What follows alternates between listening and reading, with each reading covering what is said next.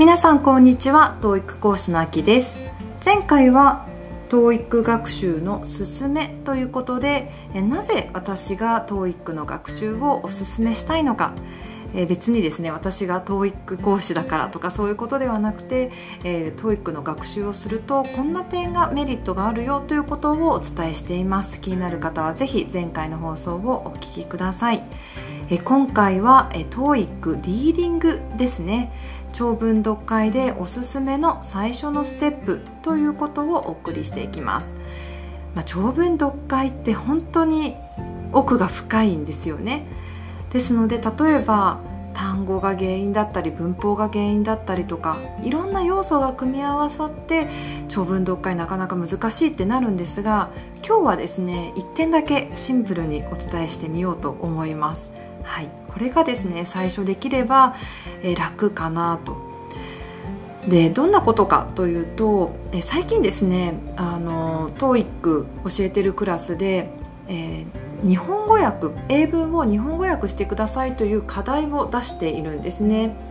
で特にですね別にすごく綺麗な日本語にしてください誰もが分かる日本語にしてくださいというわけでは全然なくてえ英文を前から順にスラッシュを引きながらえスラッシュの語順通りに訳していってくださいという課題を、え出しています。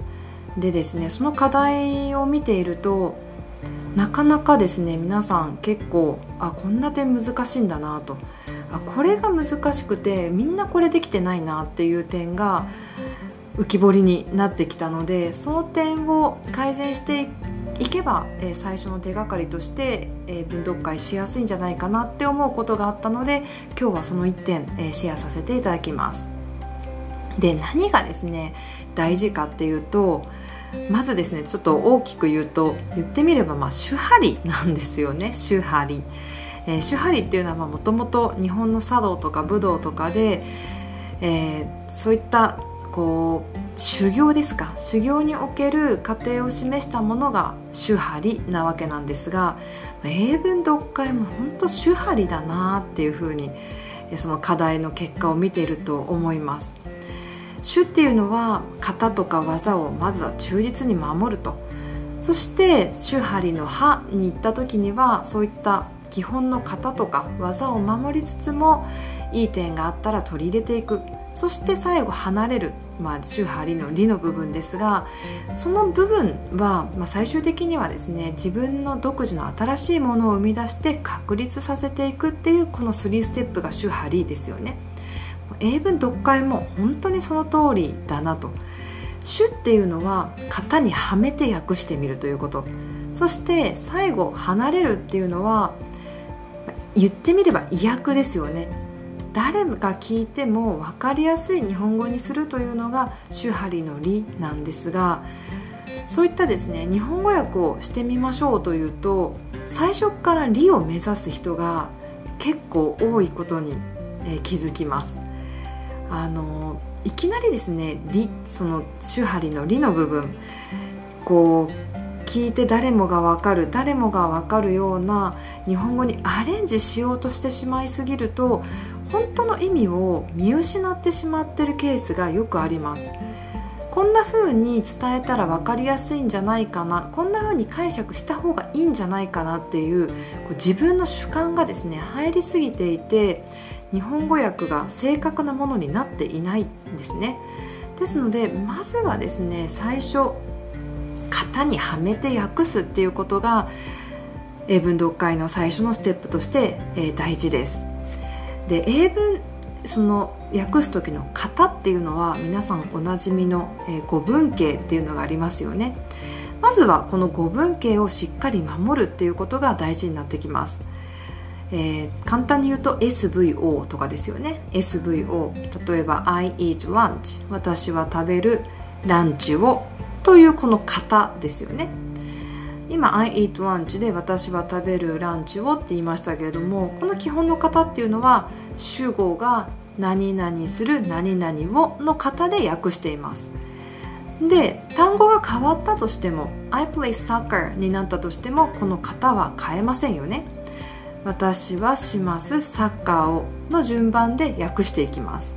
はい、このくらいシンプルだとその型から外れることなく皆さんちゃんと訳すことができるんです。でただですねちょっと難しくなるとこの型を逸脱してしまうんですよね。例えば I hope that you will enjoy the movie tomorrow. I hope that you will enjoy the movie tomorrow. はい。これちょっと長い文なんですが愛が主語ホープが動詞そしてざっと以下の説がこれ目的語部分なんですよ。長い文なんですけれども、え型を取ってみた場合にこれは SVO なんですよね。とすると訳し方は先ほどの訳し方の型を使うわけです。主語は何々する何々をの順で訳していきたいわけです、えー、ただですねすごく多い訳としては私は望みます。I hope でですね。私は望みます。ここまではもちろんできるんですよね。ただすごく多かった訳としては That you will enjoy the movie tomorrow の部分をまるでですね独立した文化のように訳している人がすごく多かったんですね。あなたは明日映画を楽しむでしょうというもう未来系の文そのものとして訳している人が非常に多かったんです。これは言ってみればその You will enjoy the movie tomorrow だけだったら正しい訳ですよね。だけれどもこれはあくまでも I hope の続きとして存在してるわけです。さっき言った SVO の型を忘れちゃいけないわけですよね。ですので理想的な訳し方はきちんと O の部分目的語の部分を何々をで終わらすというのが型に当てはめて訳すということです。ちょっとやってみましょう。私は望みますですよね。そしてざっと以下の部分を目的語として訳していきます。あなたが明日映画を楽しむということをというふうに目的語の型に当てはめて訳す。そうするとですね I hope とのつながりがしっかり見えて、え、きちんと、えーまあ、分かりやすい解釈しやすい文になるかと思います。You will enjoy the movie tomorrow を独立して訳してしまうと I hope との関係性が見えなくなっておそらくですねこのままどんどん先を進んで読んでいくとよく分かんなくなっちゃうってことがあるような気がします。はい。型から外れてしまうっていうことがよく本当にあるのでそこが、え注意、えするポイントです。例えばですね自分でこうアレンジしたくなるんですよね。なんとなくこっちの方が聞こえ方がいいのかなとかなんとなくこう解釈した方が、えー、いいような気がするみたいな感じで。でも最初は型に当てはめてどんな役になるのかまずはやってみる。でなんとなく意味は分かったんだけれどもそれでも、えー、ちょっとやっぱり違和感がある日本語だったら、まあ、変えていく必要あると思うんですが、まあ、自分が解釈する分にはその、えー、型に当てはめた役で十分だったりしますよね。別に人にこう発表するわけでも人に何か伝えなきゃいけないわけでもないので。特にですね課題なんかは自分が解釈すればいいわけなので別にすごく綺麗な日本語に訳す必要がないわけですね。なのでまずはその型に当てはめた、えー、日本語訳でどういう意味になるのかっていうのを自分で捉えられるようにするっていうのが大事です。はい。まあ SVO の、えー、文系で今説明しましたけれどもそうじゃなくても例えば expect とかも型がありますよね。expect 人 to do みたいな。人に何々することを期待する。人が何々することを期待するという型として見ることできると思うんですがこれもですねやっぱりその型を使ってまずは訳してみるっていうことを大事にしましょう。例えば、You cannot expect him to do that. You cannot expect him to do that. えこれを型を当てはめて訳すとどうなりますか？人が何々することを期待するに当てはめてみましょう。You cannot expect him to do that. そうすると彼がそれをすることを期待するという役になりますよね。型にはめると彼は彼がそれをすることを期待するですよね。ただ You cannot っていうふうになっているのであなたはできない。何ができないかっていうと彼がそれを、することを期待するということができないという意味になります、はい、ですので型に当てはめてまずは訳してみるっていうことが大事です。でこれですね実際は研究者の、えー、辞書を使って、えー、引用させていただいた一文なんですが辞書にはこんな訳がついてました。どんな訳だったかっていうともちろん型に当てはめた先ほどの訳だとちょっと分かりづらいので分かりやすい日本語訳がついているんですね。それはどんな訳かというと彼にそんなことを望んでもダメだという訳でした。でもこれをですねいきなりあの自分で作ろうと思ってもきちんとですね expect 人 to do のその型が分かってないとこの役絶対出ないですよね。はい。なのでまずはですねあの基本的な型を守って訳していく。で彼にそんなことを望んでもダメだっていうのはこれ離れた状態手張りでいう理の段階ですよね。もう手張の種の部分しっかりは押さえた上でじゃあもっと同じ意味なんだけれども違う分かりやすい言い方にしたらどんな風になるのか。それが理の部分です。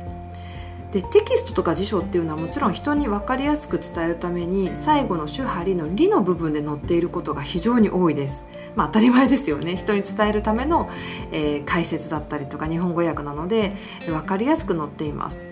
はい、なのでですね日本語訳を読んでどうしてこの文がこういう風になるのっていうそのギャップをすごく感じる人は多いんじゃないかなと、はい、